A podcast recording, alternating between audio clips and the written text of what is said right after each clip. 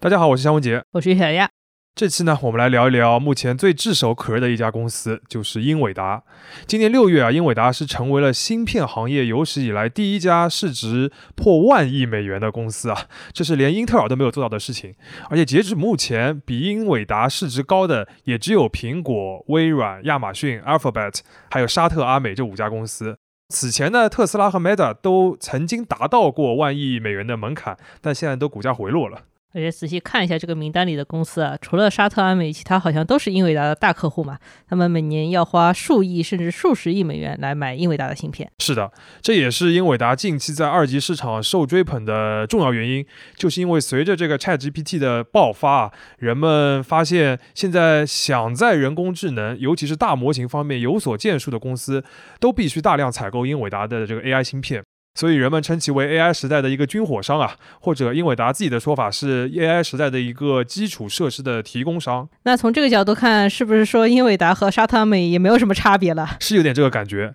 而且今年呢，正好是英伟达成立三十周年。三十年前，英伟达只不过是数十家想要为游戏做 3D 显卡的小公司当中的一家啊，甚至他没有自己的办公室，都要在乒乓桌上面来办公。但现在的话，它成为了一个新时代不可替代的一个基础设施的提供者。那这期节目呢，我们就来讲一讲这样一个转变的过程是怎样发生的。嗯，这期节目除了我们两位之外呢，还特别请了一位嘉宾，就是我们的同事王杰夫。大家好，我是王杰夫，也可以叫我 Jeff。Jeff 呢是第一财经杂志旗下新皮层团队的成员。新皮层啊，就是大脑皮层的那个皮层，是一个我们专门报道人工智能相关内容的一个品牌。在微信里面搜索这三个字的话，就可以找到他们的公众号。Jeff 呢，他长期关注科技领域的大公司，可能有的听友会有印象，就上次我们微软的那期节目里边，其实就引用过新皮层发布的一篇关于微软和 Google 在 AI 上面竞争的一个文章，就是 Jeff 写的。这次呢，Jeff 又写了一篇关于英伟达的研报。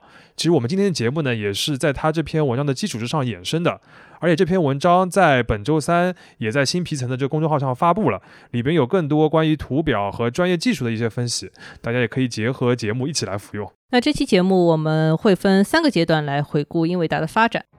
第一个阶段是生存，就是它如何在游戏显卡时代就活下来。第二个阶段是转型，它是通过软件研发把 GPU 从单纯的显卡转变成了一个通用计算的工具，这是怎么做到的？第三个阶段就是乘上风口，也就是在 AI 大潮来临的时候，英伟达是如何快速抢占最佳位置的。最后呢，我们也会基于财报的数据来看一下英伟达当下的一个实际的经营状况，并且也分析一下它接下来将会遇到的一些挑战。可想而知啊，这期节目会涉及到一些技术名词，虽然我们会尽可能通俗而且准确的解释，但是毕竟不是专业人士，如果有问题的话，也希望大家指正。还有那句老话，就是本节目不构成任何投资建议。OK，那我们就开始吧。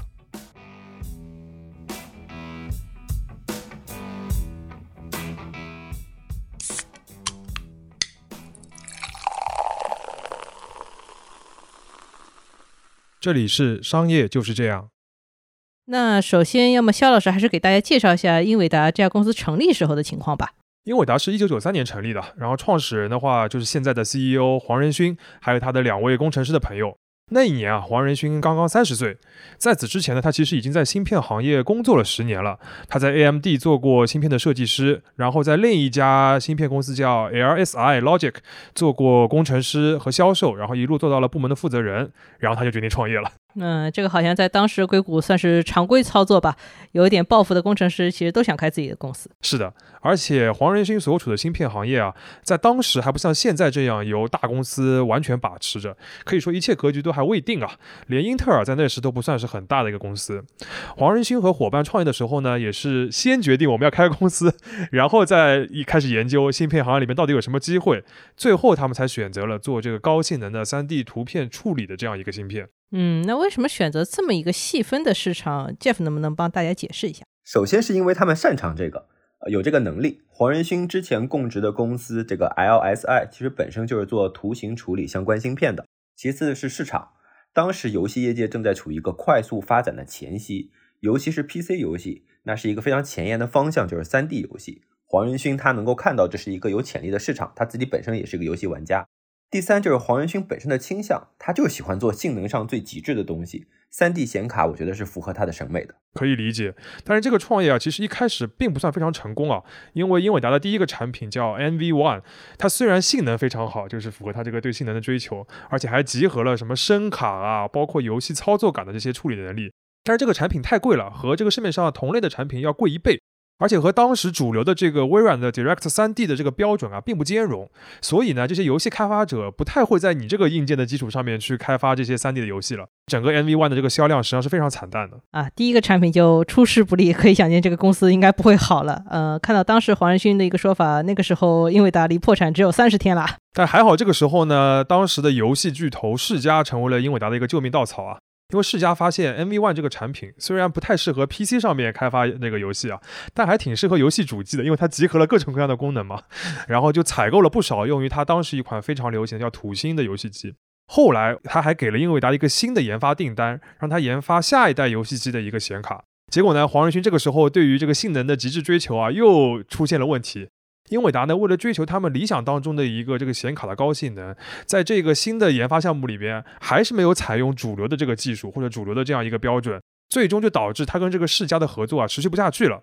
在这个时候呢，黄仁勋就打电话给世嘉的高管，说我们这个合同啊履行不下去了，但是你之前预付我们的那个七百万美元的研发费，能不能别拿回去？英伟达非常需要这笔钱，不然我们就要破产了。真是一个非常过分的要求啊！那黄仁勋自己也觉得这个非常非分。他去年在台大的毕业典礼上面回忆这段故事的时候啊，就说自己打这个电话的时候就非常难为情，但是没有想到世家的高管同意了这个要求，而且甚至都没有去要求一些什么股权的置换啊这样的一些利益，就单纯的帮了一下这个小公司一把 啊。这个就是传说中的用真心换真心吗？用真心就可以吗？是不是？顺便说一下，就是世家的这位高管，他叫入交昭一郎。他此前呢是本田汽车的社长，和我们过去讲过那个本田小狼的那个开发者，就本田宗一郎共事过。这个人也是一个彻底的，就是本田那种风格的。工程师曾经负责过本田的赛车项目，包括这个高性能摩托车的研发。感觉这是技术宅和技术宅的惺惺相惜。嗯，有点这种感觉。总之呢，这个七百万美元就让英伟达能够多活了，据说三个月。而在这三个月里边呢，英伟达就开发了一个适配微软标准的，或者说符合当时主流技术方案的一个叫 Riva 幺二八的一个 3D 显卡。和前面两个产品相比呢，这个产品它一改之前那种不考虑市场实际需求、纯粹追求性能的什么毛病，它不仅性能做得很好，而且呢价格也比较便宜，而且又适配主流，所以仅仅四个月就大卖了一百万张。那英伟达呢也就就此站稳了脚跟。黄仁勋自己在讲这个故事的时候呢，重点在于接受失败、改正错误，但这里其实还是有一个隐形的点值得强调的，就是英伟达强悍的研发能力和执行能力。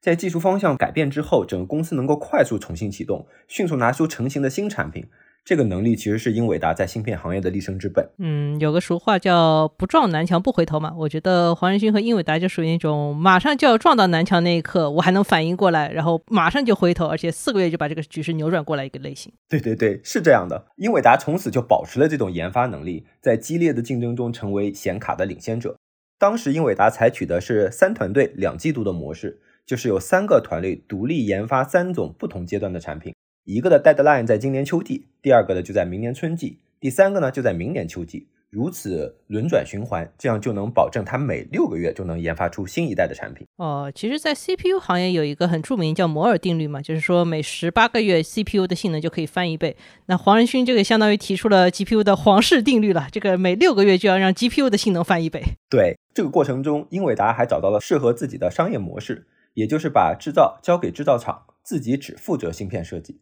这能让他在资金量有限的情况下，尽可能的去释放自己的研发强项。而台积电不断进步和扩大产能，也让英伟达有能力在激烈的竞争者中打败和吞并竞争者，成为独立显卡的冠军。双方紧密的合作关系一直延续到今天。嗯，没错。而且这个英伟达和台积电的这个合作关系，我们之后还会提到啊。这个紧密是有好处，但是也有一些小小的隐患。到了二十一世纪初呢，其实英伟达已经把这个高性能的 GPU 啊，也就是图形处理器，变成了一个独立的主流的一个芯片产品，而不是在最早期的时候是仅仅一个 CPU 的一个附庸。那英伟达自己呢，也成为了其实当时游戏行业当中一个响当当的名字啊。我们玩游戏的话，都会说所谓 A 卡、N 卡，N 卡就是英伟达的卡，A 卡就是指 AMD 的这个显卡，是一个大家都会去非常关注的一个重要的配置。但是呢，在这个时候，英伟达和黄仁勋就并没有满足于自己在游戏行业里边这个站稳脚跟的地位，他始终觉得 GPU 应该有更加广阔的天地。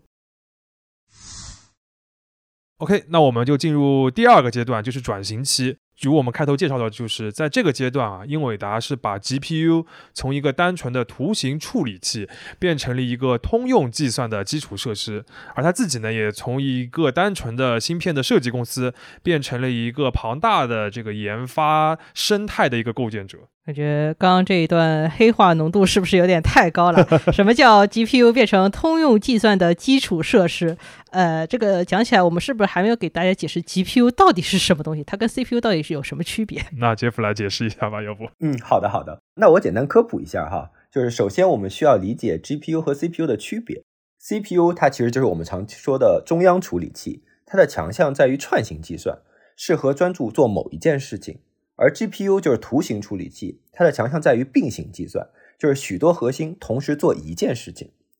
呃，我们打个比方哈，想象 CPU 像是一家高级定制服装的工作室，它从一件衣服的构思、草图绘制、物料准备、打版调整、样衣制作，这是一整套流程。你必须完成了这一步，才能完成下一步，每个环节都牵一发而动全身，这就需要串行计算，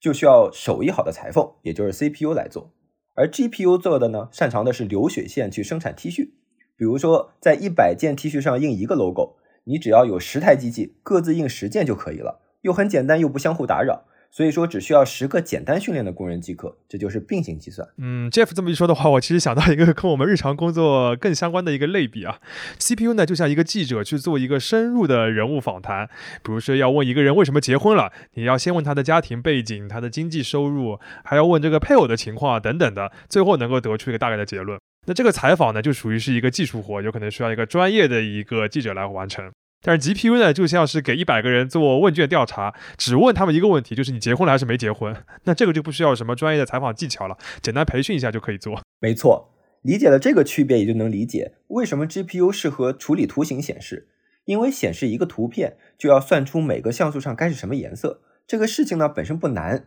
但是像素非常非常多。CPU 算起来虽然快，但是得一个一个像素来，而 GPU 就可以一堆像素同时算。这也是为什么我们需要一个强大的显卡来打 3D 游戏，来做专业的视觉设计。虽然我不打游戏，但是我觉得我大概理解了。嗯，对，因为这个 3D 游戏嘛，它要需要这个就是识别或者计算那些像素是非常非常多的。对对对，解释了这个问题呢，我们就能进入下一个问题：什么叫让 GPU 变得通用？所谓通用呢，就是英伟达认为 GPU 的这种运算特性不仅适合图形显示，它还适合做很多很多的运算场景。通俗点说哈，反正就是雇佣一百个人做同一样一件简单的事情，那么做啥不是做呢？裁衣服、拧螺丝，只要是简单的工作都行，这就是所谓的通用计算。重点来了，要实现这种通用性，并不是把 GPU 直接拿来用就行，因为要让 GPU 执行不同的任务，需要软件编程。但 GPU 的编程原本是很复杂的，这就需要专门学习，不是随便一个程序员就可以了。而英伟达在二零零六年推出了一个软件系统。或者叫一叫软件架构也行，它就是叫 CUDA。打个比方哈，你把 GPU 想象成一个工厂，每个计算核心都是一个工人，CUDA 相当于一个指挥系统。你提一个简单的需求，指挥系统就能够帮你安排每个工人的工作。更关键的是，只要是英伟达出产的工厂，所有的指挥中心的沟通方式都一样。在现实中，研发人员就可以用他们熟悉的 C 加加呀这一类的编程语言，直接去编写自己要 GPU 干的事情。这就比原本直接对芯片编程容易太多了。哦，相当于有了这个 CUDA 以后，开发者可以很轻松的自己去调整，就是 GPU 到底是做什么功能的。那这个 GPU 的潜能就完全被打开了。对的，他们能很轻松的用 C 加加等语言来编程，让 GPU 为自己所用，大幅的提升了研发的效率。呃，那么问题就来了，现在我们都知道这个潜能好像对所谓的 AI 大模型很有帮助，但是。酷大这个东西出现是很早吧，好像是二零零六年。那英伟达研发酷大的时候就知道这个东西未来要往什么方向走吗？嗯，我觉得应该是不知道的。当时黄仁勋应该只知道一个大致的方向，就是这个东西对于科研人员肯定有用，所以它的主要营销目标就是在高校推广酷大。二零零八年，英伟达在伊利诺伊大学香槟分校设立了全球第一家酷大卓越中心。英伟达不仅为这个中心捐了五十万美元，哈。还捐了八十万美元的 GPU 集群，很快几乎所有的理工科名校都在申请 CUDA 的卓越中心，比如二零零九年的清华大学。二零一零年十月的时候，英伟达又启动了酷大研究中心和教学中心计划，提供培训课程，教大家怎么用酷大。当你购买 GPU 的时候，英伟达还会提供折扣。提供了这么多好处，英伟达收获的就是一个基于酷大的一个研发生态。大学里开始教酷大课程，多个实验室在研究中采用酷大的技术，而且各地的开发者也开始分享各种代码和经验。很多研究的进度确实得到大幅度的刷新，比如建立气象模型啊。分析蛋白质结构等等。我们在二零一零年英伟达的财报里面找到这么一句话哈：我们正在与全世界各地的开发者合作，他们已经采用并编写了针对 CUDA 架构的应用程序，研究人员也可以使用 CUDA 来加速他们的研发。啊，听起来确实很厉害。但是我们都知道，这个科研机构。就算很喜欢 GPU，但是这个科研机构这个总量还是比较小的吧？那在商业上这个账算得过来吗？叶老师其实问的就是一个他在高校里面不停的这个营销投入能不能产生回报的一个问题。我的理解的话，其实当时英伟达做这个酷大的研发，就是一个非常冒险的事情，因为它其实是在赌，就是这些科研领域里边会出现一两个技术，它能够大规模的商用，来开拓 GPU 的市场版图。如果没有这样一个商用的这样一个技术的话，那它只在科研里边，确实是肯定赚不回来这个钱的。但这个赌的筹码呢，确实非常非常大。啊呃，我们来看一下具体的数字吧。这个黄仁勋在二零一七年的一次这个财报的这个分析师电话会议里面就提到说，为了把英伟达旗下所有的芯片都纳入酷大的架构，英伟达大概累计花了超过一百亿美元的这样一个成本。当然，这个只是一个估算啊，因为你实际上很难划分清楚研发当中有多少是因为酷大而增加的成本。但是我们从财报里边其实可以看到一些比较明确的佐证。就是从二零零九年开始，也就是这个酷大推出两三年之后，对，呃，英伟达每年的这个研发费用率就从百分之十五左右的水平陡增到百分之二十五，就最高年份甚至超过百分之三十。也就是说，一年这个英伟达的这个整个收入的四分之一以上都用来投入到新产品的研发当中。注意，这个是收入的四分之一啊，不是利润的四分之一。而且这几年基本上就是英伟达把所有产品来纳入酷大架构的这个最辛苦的研发阶段，就是我出了这个软件架构，接下来我的新产品要去适应它，这个过程其实是花了最多的钱的。嗯，刚刚肖老师提到这个百分之二十五以上的研发费用率真的非常高啊，这给大家简单做个对比，像苹果这个它常年的研发费用率是不足百分之十的，微软算投入比较多的，大概是百分之十五到百分之二十，即使是同在芯片行业里面，像英特尔也就是百分之二十左右了，所以百分之二十五。真的是个很高的水平。对，而且你要知道，研发费用率其实未必是越高越好的，呃，因为研发费用并不等于你这个研发实力嘛。过度的投入在研发里边，其实也会增加企业的运行负担。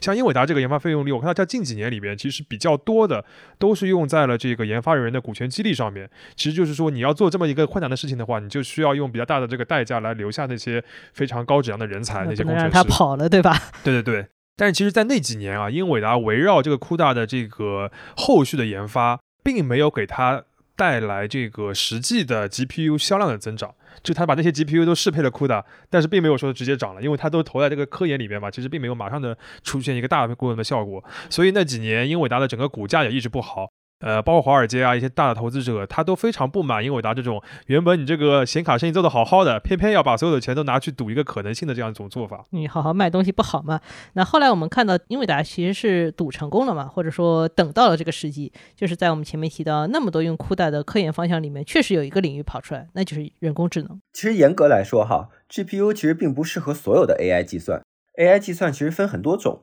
，GPU 只适合其中的一种，也就是深度学习。呃，要稍微回顾一下这个 AI 的发展史。从上个世纪五十年代出现以来，AI 有两大流派，一个叫做符号主义，另一个叫做连接主义。这个名字听上去都有点哲学意味哈，但是其实简单来说，它就是对人类思考模式的两种理解。前者主张的是逻辑，就是搞清楚人到底是怎么做决策的。我们拿走迷宫来举例哈，符号主义就是走到每一个岔路口都会认真分析到底该往哪里转。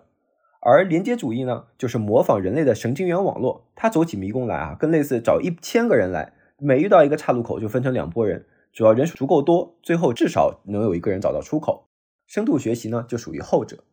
很长一段时间，从六十年代到九十年代，符号主义都占据绝对的优势。原因很简单，当时计算机哪有那么强大的性能，让你找一千个人来走迷宫呢？连十个都不行。所以深度学习那时候解决实地课题的效果并不理想，甚至于走这个路线的科学家都拿不到经费。今天我们深度学习的开山鼻祖 Hinton，甚至远走加拿大了，因为美国没有大学愿意资助他的研究啊。那这个行业听上去不是很行啊。那最后是怎么又变成了现在一个主流呢？有这么一个转折点，它就是二零一二年的一个叫 ImageNet 的一个竞赛，这是斯坦福的人工智能教授李飞飞创办的一个比赛。参赛者呢要比拼自己人工智能算法识别图片的准确性。当年，Hinton 和他的两位学生用神经网络搭建的 AI 系统，在这个比赛中一骑绝尘，错误率降到了百分之十六点四，比第二名提高了十个百分点。要知道，在当时提升百分之一都被认为是一个学术的突破。这次比赛让沉寂已久的深度学习重新受到重视，而 Hinton 团队采用的就是两块英伟达 GTX 五八零显卡。从此，整个人工智能行业都认识到了英伟达的重要性。微软、谷歌、亚马逊都开始大量的采购英伟达的芯片，CUDA 的生态圈也越来越稳固。这时候，已经没有人会把 GPU 看作一个单纯的图形处理器了。顺便提一下，就是 Hinton 那个团队，呃，当中的一位学生，后来就是 OpenAI 的这个联合创始人。那 OpenAI 做的这个 ChatGPT，现在就是又进一步这个扩大了英伟达的在这个整个科技和芯片行业的一个地位。所以说是一个传承有序的概念了。嗯，呃，我看黄仁勋还是在台大那个演讲里面说的，他说英伟达是为 AI 发明了 CUDA。我觉得他这个属于事后诸葛亮的。对，就是刚刚听了 Jeff 这一段科普的话，你就会发觉这个属于是他 现在来总结的时候，好像都是为了 AI，但其实当时的话，AI 只是所有路当中的一条而已。对的，对的。黄仁勋虽然不可能提前预测 AI 的爆发，但他的确坚信 GPU 会有一个像 AI 这样的用武之地的。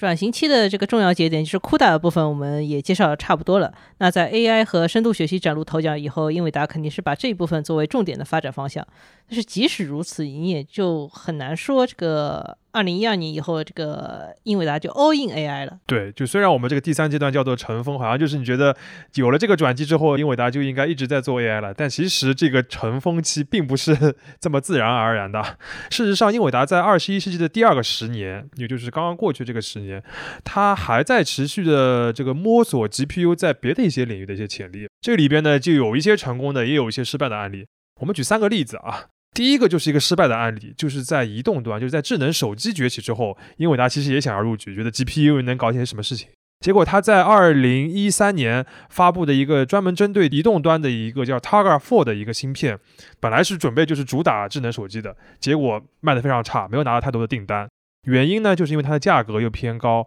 性能上虽然有一定的优势，但它这个功耗啊，包括它这个这个发热啊，都其实挺厉害的，并不太适合手机。最后这个芯片主要的这个用处就是在任天堂的这个 Switch 上面使用。Switch 现在也卖的挺好的，你也不能说它太失败，对吧？对。但是感觉它这个过程就跟早期这个最早失败那个 NVY 那个显卡有点相似了。是的，而且这 Switch 虽然这一个机器卖的挺好，但你跟整个手机就每年这个大几千万甚至上亿的这个销量来比，就少很多了嘛。而且在这个之后呢，英伟达其实就在智能手机的行业就没有太大存在感了。这个时候，黄仁勋又发挥了这个在南墙这个要撞到之前迅速回头的这个本事，他就放弃了手机行业，然后把 Targa 芯片的这一套呢转向了汽车自动驾驶的领域。现在这个反倒变成了英伟达的一个潜力市场啊！就是中国，你看这个所有的这个电动车的新品牌，呃，只要上个新车，都会说我现在搭载了这个英伟达的什么 Orin 的芯片啊等等的，已经把它当做一个高端配置的一个招牌了。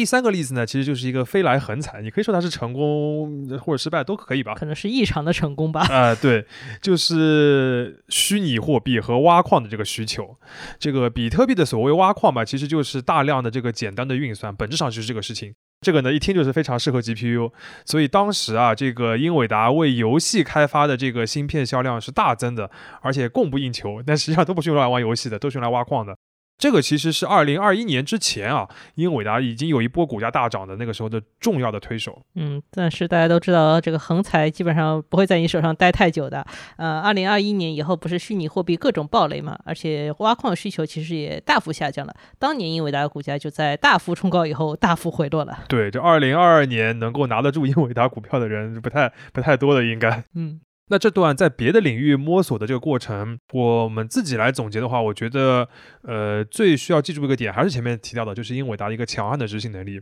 先不论成功还是失败，我们看到的就是在二零一三年，它这个移动端的芯片卖不出去之后，它在二零一五年就转型推出了针对自动驾驶的这个芯片产品，然后在二零一六年马上就推出了这个平台的第二代的芯片。第二个例子就是在二零一七年比特币大涨的情况下，英伟达就马上改造了它这个游戏的显卡，就是变成了一个专门用来挖矿的挖矿卡，然后在当年是大卖的。然后到了二零二零年，虚拟货币的这个价格又大涨了一波的时候，它又在当年推出了一个专业的挖矿卡，都是一年里边就或者几个月里边就马上做到的事情。嗯，就是某种程度上说，你它是一个广撒网的公司，但是它这个一直在撒网的过程中，还一直在织新的网，这个事情还是很厉害的。对，这个结网的速度是真的快。快哈，嗯，当然啊，就是我们讲到的这些摸索，或者说这些小的这个呃浪头的话，肯定都没有人工智能这个大的浪潮来的大。而英伟达在这个市场的地位呢，恰恰是最稳固的。就是我们刚才已经讲了很多了，就凭借 GPU 的它在 GPU 上面的一个。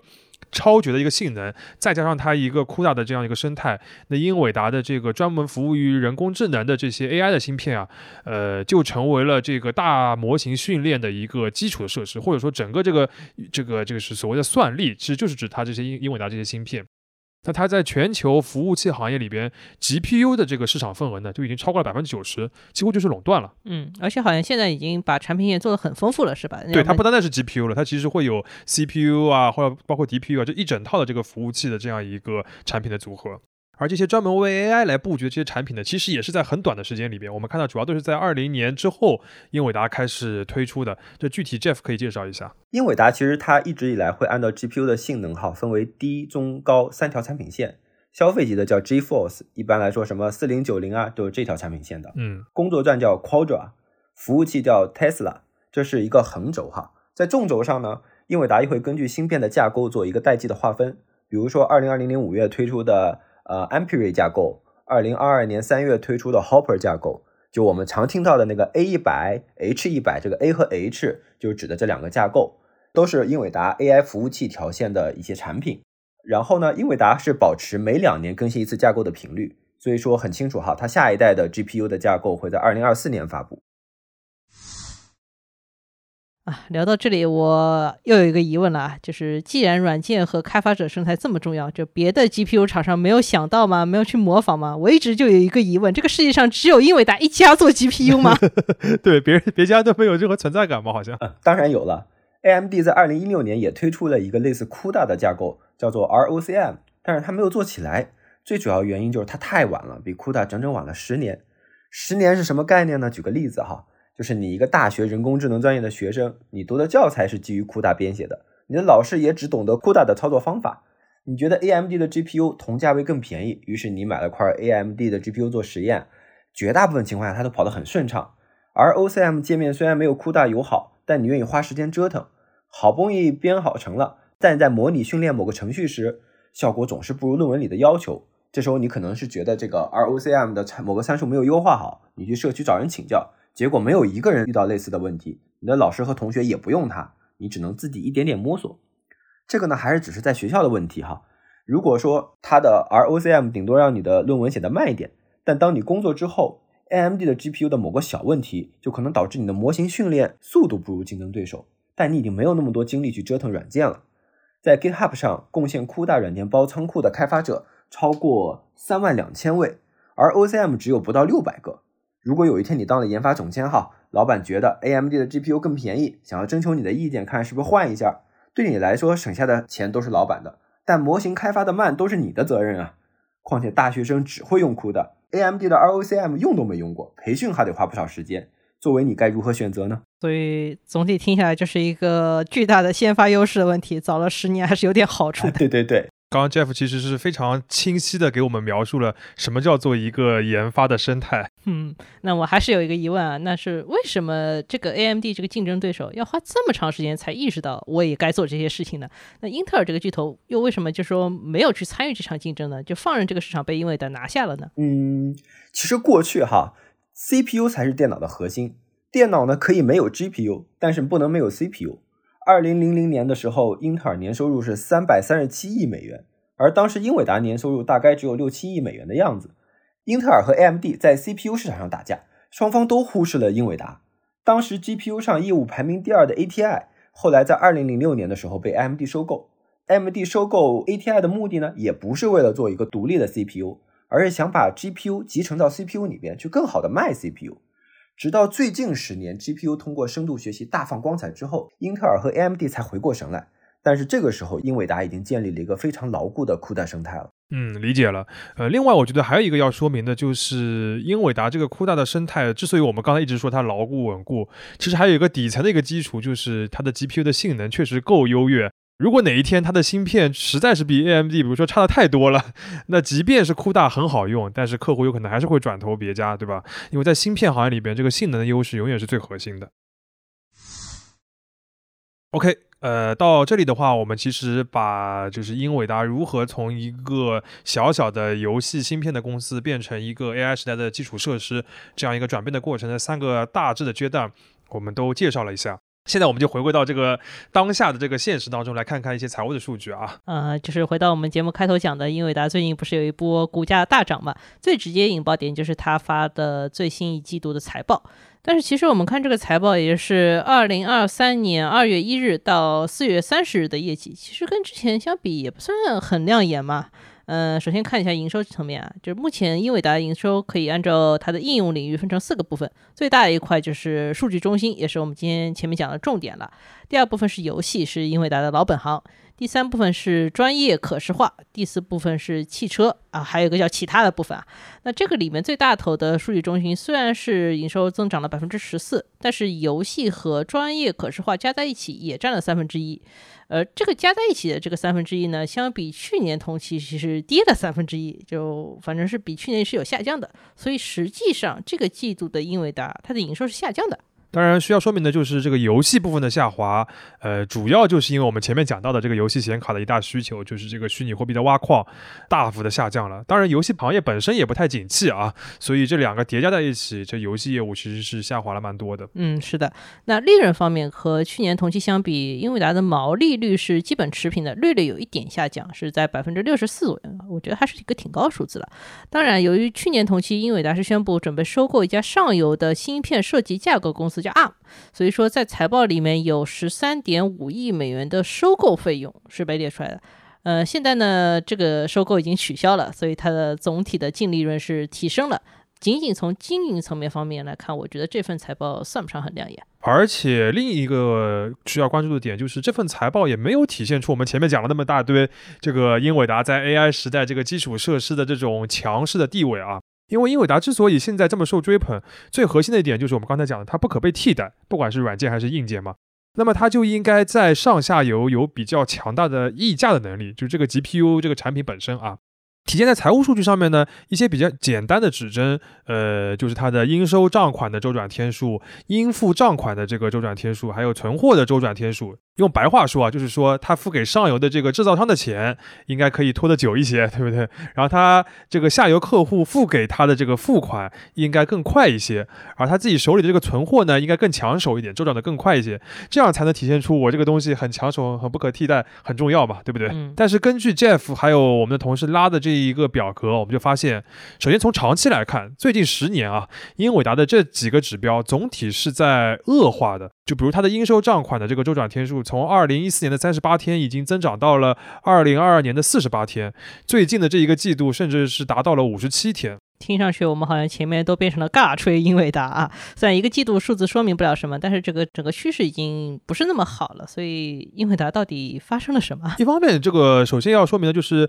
过去一年芯片行业整体的需求都不太景气嘛。这个芯片本身就是一个周期性的一个行业，经常会有就是这个需求很旺盛，然后又下来这样一个过程。再叠加上我们前面讲的游戏啊、挖矿这些的，所以它这个整个经营的健康度在上一个季度就是恶化的比较明显，也是比较正常的。此外，还有一些长期的结构性的挑战啊，我们先放一下，后面还会再说的。我们先解决最初的那个疑问，就是为什么这个财报不是那么漂亮，但是英伟达的股价还是大涨，对不对？就是其实也很好理解或者很简单。就是他在发布这财报的同时啊，还发布了下一季度的业绩指引，然后这份指引里边，下个季度的营收将超过一百一十亿美元，比这个季度要多了近四十亿美元。或者不是因为这个季度财报涨，是因为下个季度肯定会涨，所以才涨的是吗？对，而且这个涨幅你想想看是超过百分之五十的，非常厉害。而且需要说明的就是啊，这个指引的可信度呢，因为非常的高，因为此前大家已经听到了，就是各个这个财经媒体都呃已经发了很多消息了，就是在 ChatGPT 火了之后，各个大公司，比如说哪家花了这么十亿的订单给英伟达去买那个什么呃 A 一百的 H 一百的芯片，哪家又问他采购了一个大的这个服务中心啊等等的。然后这一些新闻和英伟达的这个业绩指引啊，它互相是对得上的，所以说华尔街觉得肯定是真的，然后我马上大喜过望，对吧？都都去买英伟达的股票了。嗯，那相当于有这么一个利好消息的话，是不是它的什么应收账款或者存货周期也会有改善？Jeff，你有没有什么想法？没错，就是据我们估计哈，接下来的一两个季度，英伟达的应收账款和存货周期应该都会得到一个缩短的改善。应收账款方面呢，因为服务器级别的 GPU 卖的实在是太好了。现在大科技公司都是提前去付款去锁单的，包括中国的字节跳动啊，包括美国的微软啊，都是这样的。存货方面呢，之前消费级 GPU 积压的库存也被消化的差不多了。那我们可以到时候看看这个就是 Jeff 的判断怎么样啊？就如果提前锁单的话，它其实就是应收账款的周转天数就是零，对吧？在这个产品上面对不对？对的。当然，还是再说一遍，这个不构成任何投资建议啊。那解释完了这一次的这个财报以及与其相关的这个股价大涨之后呢，我们还是来看一些就是今后的比较长期的一些问题，尤其是英伟达接下来还是会面临一些挑战。就是我们前面讲了那么多，它这个稳固的这样一个不可撼动的这个中心地位，其实也并不是那么一定永续的。嗯，首先一个就是所谓性能上优势能不能继续保持嘛？我们之前也提过，不管是它的生态也好，AI 的风口也好，英伟达现在的这个护城河，它的基础还是它的自己的这个产品性能是始终是领先的。但是领先呢，不是说所谓一成不变的领先。那在芯片领域永远是不进则退，英特尔其实是一个最好的例子。GPU 虽然还有很多的潜力可以挖掘啊，但是相比于早期黄仁勋定下那个六个月性能翻一倍这个事情，那它现在这个皇氏定律已经又修正过来，变成了一年翻一倍。呃，英伟达要做的呢，首先就是要保证这个领域始终只有自己能够跑在前面，所以它今后对于研发投入应该还不是会少的。嗯。第二个呢，就是来自产业链的这个挑战，这个其实就是我们刚才埋了一个伏笔的，就是这个溢价能力的这个长期的结构性的问题啊。英伟达之所以在目前还没有在这个溢价能力上体现出与之地位匹配的这个能力，一个原因就是因为它的上下游啊也很强势。嗯，它的这个芯片的制造商的同盟，就是我们前面提到台积电，同样也是一个无可取代的一个呃基础设施一般的这样公司。虽然三星其实也能够代工英伟达的部分产品啊，但是随着近几年来台积电在这个生产工艺上面的这个领先，英伟达的高端的产品线目前只能够交付给台积电来生产。而在下游呢，其实我们节目开头提到过一个点，就是那些市值万亿以上的硅谷巨头都是英伟达的大客户，这点当然很厉害啊，但是反过来看的话也是有风险的。因为如果说有谁既有实力又有意愿去打破英伟达在 AI 芯片方面的垄断的话，那就是他这些大客户，这些硅谷的巨头了。而且事实上啊，像 Google 啊、亚马逊都已经或者正在设计自己的这个专用的 AI 芯片，虽然他们的技术路线和通用的这个 GPU 不太一样，会更定制的这样一个路线。但是在可预见的未来，对于这些公司自己本身来说，英伟达的芯片肯定不会是他们唯一的一个选项。那这个其实也是比较符合市场的规律的嘛。嗯，那其实第三个挑战就是地缘政治，因为美国正在不断限制对于中国的芯片出口，其中就包括目前英伟达的拳头产品 A 一百和 H 一百的这两个 AI 芯片。虽然英伟达用一个降低了部分性能的版本绕开了这个出口限制，可以短时间内继续向中国客户供货，但是我们可以看到，现在趋势下这个风险还是越来越大的。对的，我们最近也看到这个《华尔街日报》又爆料了哈，说美国正在考虑进一步加强对 AI 芯片出口的限制。之前就是降低性能的版本，就是供给中国公司的 A 八百和 H 八百芯片，也有可能会被限制。但是我们判断哈，这个新闻本身可能更像是中美双方谈判时一些 bargaining 的方法，是否真的实施哈，并不一定。当然，英伟达 CFO 最近也警告了，说如果再继续限制下去，将令美国芯片行业永久失去竞争力和领导世界最大市场的机会，并影响我们未来的商机和业绩。就我们为什么一直在强调，就是说中国市场在这个里面的重要性？因为根据中国信息通信研究院是我们自己的一个机构的统计，截至二零二一年，中国的计算设备算力是占全球的三分之一，人工智能算力是占全球的百分之四十五。英伟达这个 CFO 还说，目前中国市场占据英伟达数据中心业务有百分之二十到百分之二十五的一个份额，这其实是很大的一个比例了。当然，随着 AI 的爆发，这个比例可能还会有一些变化。但是中国客户对英伟达肯定是很重要的，这点不用怀疑。不明朗的情况呢，始终是一个风险。没错，如果各国真的都把 AI 的算力当作是新时代的石油的话，那这个行业就不是英伟达自己能够完全把握的了。毕竟能源和政治紧密相关，芯片也是。商业就是这样。